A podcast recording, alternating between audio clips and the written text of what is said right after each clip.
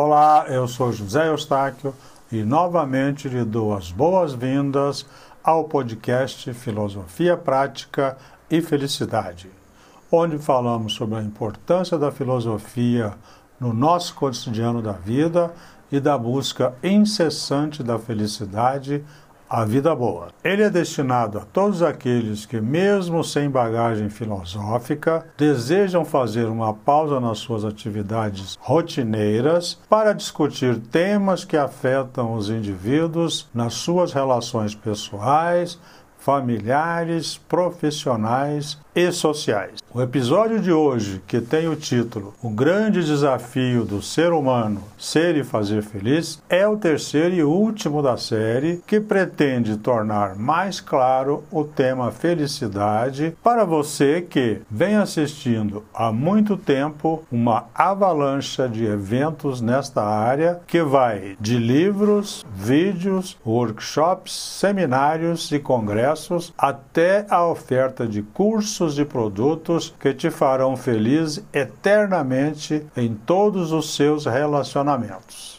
Para finalizar a nossa trilogia nesta semana, é sobre isto que vamos continuar falando e apresentar de forma simples o nosso desafio do cotidiano: tornar o mundo melhor, sendo e fazendo felizes todas as pessoas com quem conviver. É um conteúdo instigante, provocante e que vai fornecer mais subsídios para ajudá-lo a entender que a felicidade que devemos buscar é uma felicidade interna única, que não está disponível no mercado e que a sua construção é da responsabilidade de cada um de nós.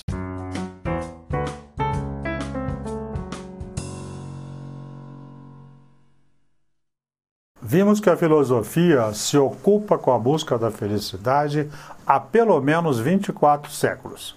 Como a existência humana é mais antiga, certamente a busca do homem por ela vai além desse tempo. Revisitamos um grande número de registros de opiniões de muitos filósofos ao longo da história. Quanto à vida humana, verificou-se a existência de muitos tópicos importantes que podem ajudar na busca da felicidade e também o quanto é importante para cada um de nós promover uma transformação pessoal bem como sugestões para aprendermos a administrar os pensamentos. Também sempre foi discutida a importância da filosofia no nosso dia a dia, a deficiência ou ausência de um sistema de educação em todos os níveis capaz de levá-la ao cidadão comum. Do mesmo modo, tem sido dedicado bastante tempo para tratar dos conceitos de propósito e significado e das crises comuns que a ausência deles tem provocado nas pessoas. Por fim, chegamos à proposta de uma trilogia para tratar de felicidade, que aqui se conclui abordando a questão do ser e fazer feliz.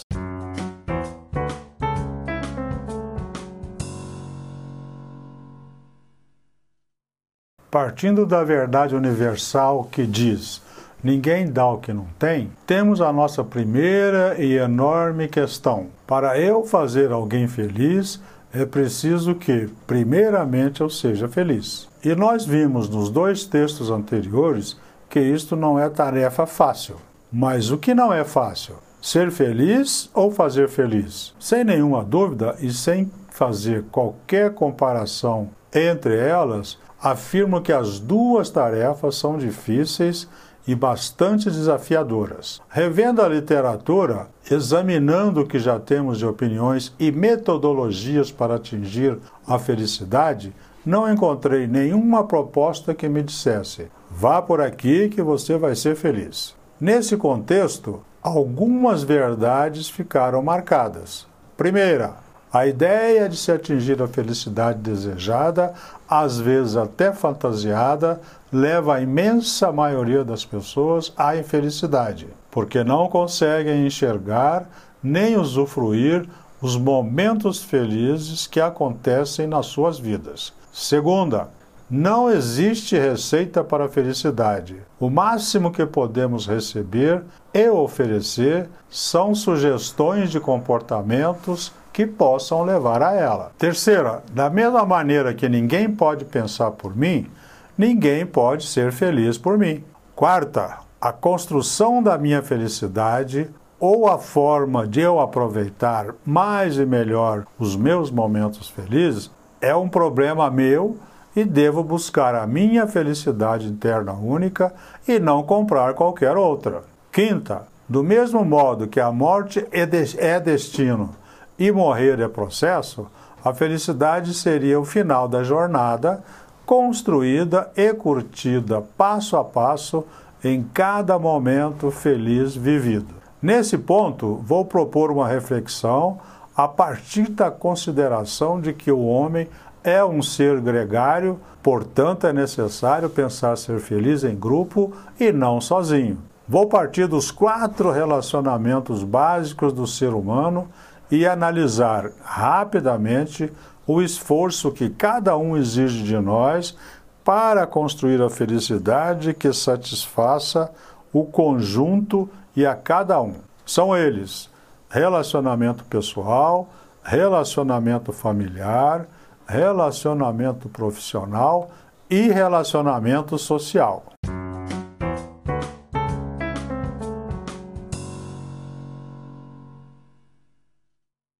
Mesmo sendo o primeiro da lista, vou tratar do relacionamento pessoal por último, porque ele é o mais exigido. Vamos lá então.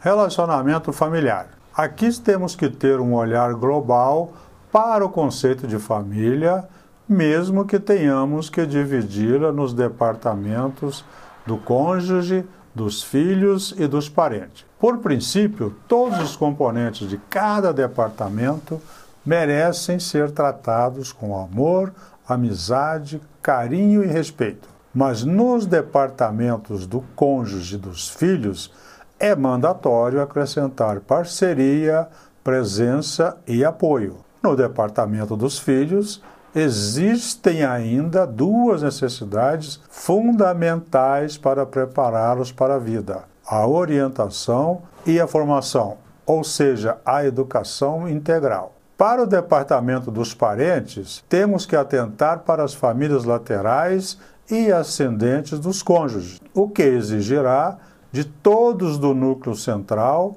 olhares diferentes dentro do mesmo espírito carinhoso, amoroso, respeitoso e de amizade, mesmo quando exista aqueles cunhados ou tios e primos de difícil trato. Relacionamento profissional.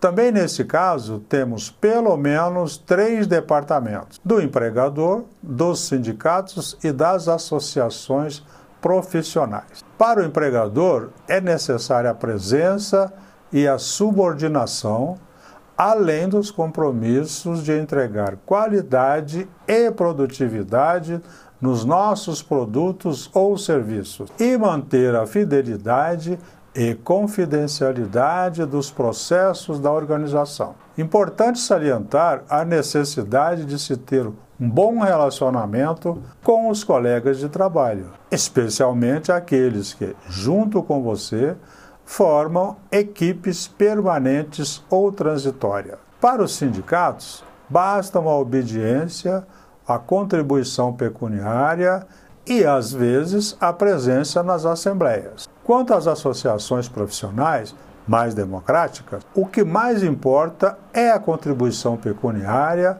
o voluntariado e, claro, a subordinação às regras de convívio profissional e social.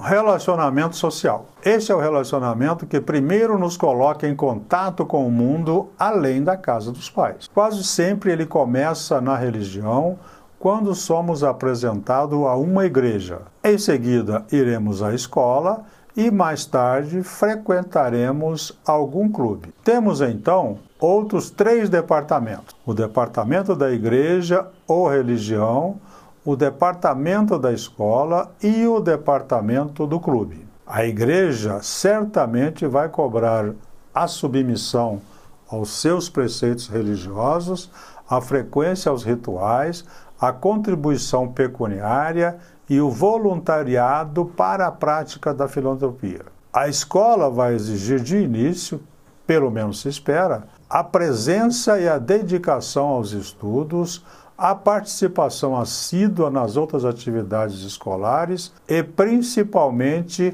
a submissão a todas as regras, disciplina, assiduidade, pontualidade e urbanidade. Já o clube, pelo seu caráter de lazer e entretenimento, vai querer que sejam pagas em dia a contribuição social, bem como a submissão às regras dos estatutos e do regimento interno, presença física nas suas instalações e participação em trabalhos voluntários e filantrópicos. Relacionamento pessoal. Do ponto de vista burocrático, é o relacionamento mais simples. Ele tem apenas um departamento, você. O que não impede dele ter diferentes níveis de complexidade, dependendo do ponto onde você esteja na sua linha da existência. Se é casado, se está trabalhando ou participando de alguma instituição na área social, estudando, etc. Quando disse que eu deixaria por último, por ele ser o mais exigido,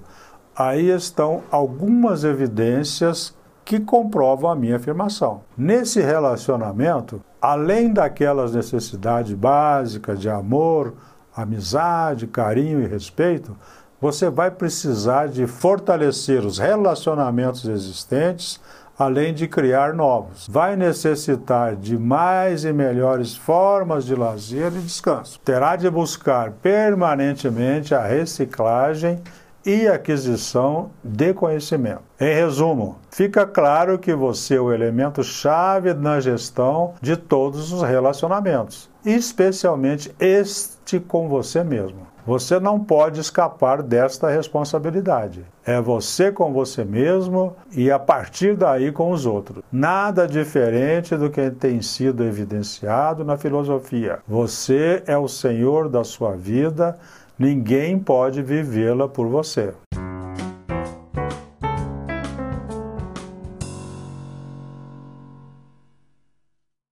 Repassando o texto, quero lembrá-lo do que disse logo no início. Não existe receita para a felicidade. O máximo que podemos receber ou oferecer são sugestões de comportamentos que possam levar até ela. Portanto, sem medo de errar, vou sugerir que você pratique sempre, no seu cotidiano, quatro pilares para se viver bem, na minha opinião, é claro os mesmos para ser e fazer feliz. Primeiro, aceitação. Significa dizer a si mesmo e assumir o compromisso de aceitar pessoas, situações, circunstâncias e fatos como eles se apresentam, não como você gostaria que fossem. Segundo, Responsabilidade é a capacidade de responder com habilidade, tendo bem claro que assumir a responsabilidade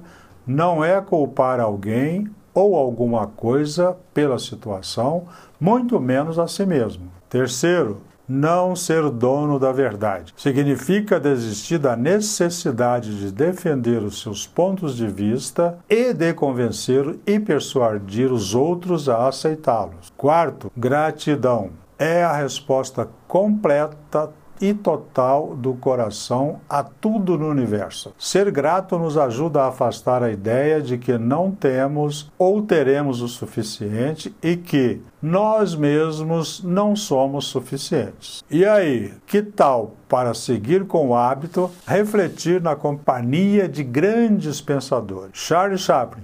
Não preciso me drogar para ser um gênio. Não preciso ser um gênio para ser humano mas preciso do seu sorriso para ser feliz. Clarice Lispector, não tenho tempo para mais nada. Ser feliz me consome muito. Cora Coralina, feliz aquele que transfere o que sabe e aprende o que ensina.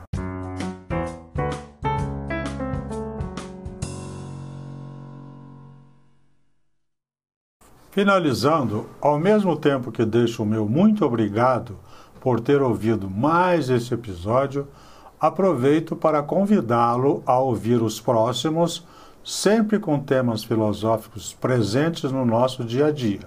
Aproveite também para assinar o nosso podcast e compartilhá-lo com os seus amigos. Seus comentários sempre serão muito bem-vindos. Ah, se você quiser conhecer mais sobre o nosso trabalho e ter acesso ao conteúdo escrito deste podcast, acesse o nosso site www.cepconsultores.com.br